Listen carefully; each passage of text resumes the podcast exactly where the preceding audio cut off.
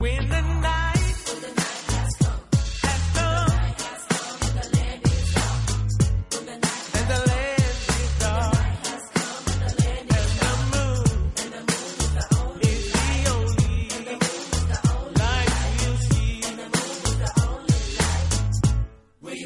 Comenzamos la segunda parte del podcast de la Biblioteca del Búho dedicado esta noche a un libro de John Gray. Cristina, yo sé que antes Pepe había hecho referencia a la situación de al análisis, en el análisis que estaba haciendo de la obra de Gray, estaba haciendo ha hecho referencia al tacherismo y al conservadurismo británico. Yo creo que querías tú hacer alguna matización respecto a esa cuestión, ¿no? Sí, eh, es que el capítulo que dedica, el ensayo que dedica a, a, Thatcher está muy, es de los mejores del libro, creo yo, porque además es como está ya más enraizado en lo que es el análisis político propiamente dicho, bueno, quizás sea eh, bueno más accesible si uno no es eh, muy de historia de las ideas, eh, pero sí de política, pues este es un ensayo a leer, ¿no? y se llama Margaret Thatcher y la eutanasia del conservadurismo. y esto se llama así por lo que estaba explicando Pepe, es decir, digamos de antemano que Margaret Thatcher cuenta Gray que eh, no era de entrada una dirigente política con, con una vocación, o sea, con, con, un programa revolucionario, con una disposición revolucionaria, ¿no? Revolucionario porque se habló de la revolución conservadora para denominar aquel momento de Thatcher y Reagan. Eh, y que, en fin, que, que sus, su programa inicial era una agenda exigente pero realista ¿eh? y que, bueno, que, que mm, era una agenda mm, reformista, no una agenda revolucionaria. Él dice que Thatcher no se convierte en una neoliberal hasta finales de la década de los 80. Y bueno, las razones por las que lo hace tienen bastante que ver con eh, eh, entre otras cosas, con algunos de, los ideólogos que estuvieron con Thatcher ¿no? y que venían precisamente de la izquierda, algunos de ellos. Eh, pero eh, lo fundamental es esa contradicción que señalaba Pepe antes entre, bueno, por un lado, liberar al mercado de las cadenas que lo reprimían y, por otro, tener, mantener, regresar a la sociedad o mantener la sociedad conservadora británica de siempre.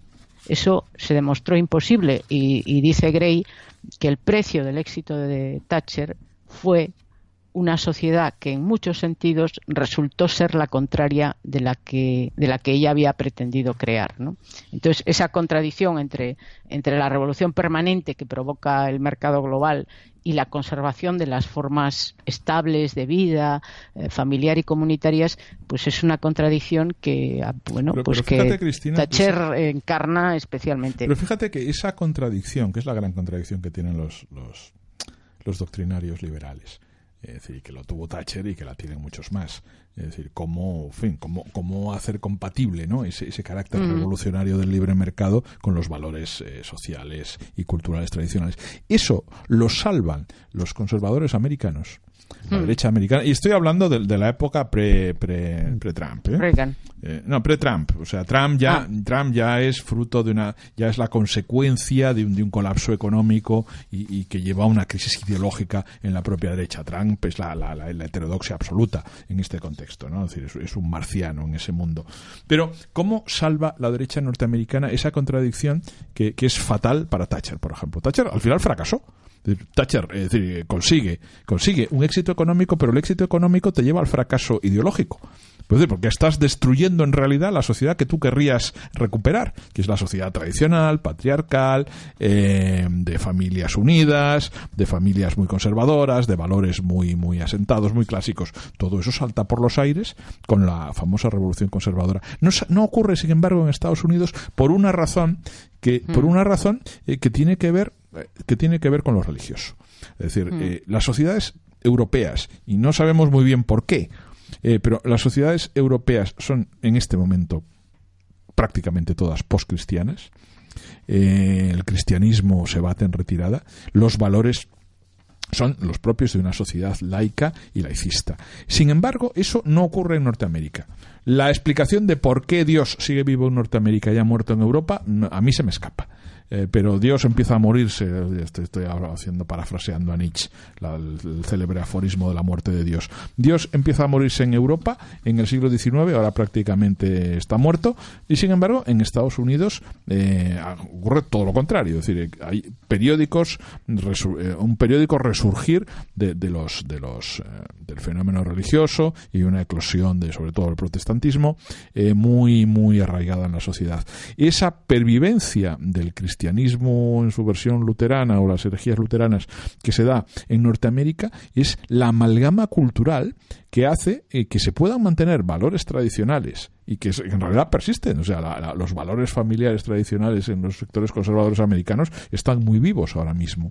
Eh, y sin embargo, eh, eso en Europa no funciona. Es decir, el discurso neoliberal, para que funcione en su sentido, en su sentido profundo, necesita de una concepción teológica que en Europa no se da y que no la puedes inventar desde el gobierno. Thatcher no la puede inventar, pues esas cosas no se fuerzan.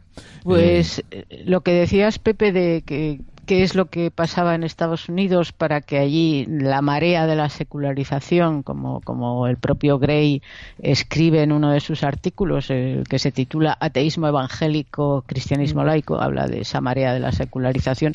Bueno, ¿qué pasaba en Estados Unidos para que no, hubiera, no pasara eso?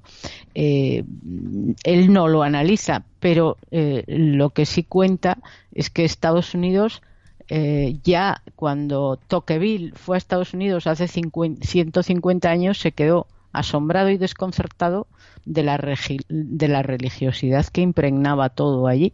O sea, que es algo que han mantenido, que han conservado y que ya era entonces, hace 150 años aproximadamente, ya era algo que llamaba la atención en un intelectual como ¿Te está gustando este episodio? Hazte fan desde el botón Apoyar del podcast de Nivos. Elige tu aportación y podrás escuchar este y el resto de sus episodios extra. Además, ayudarás a su productor a seguir creando contenido con la misma pasión y dedicación.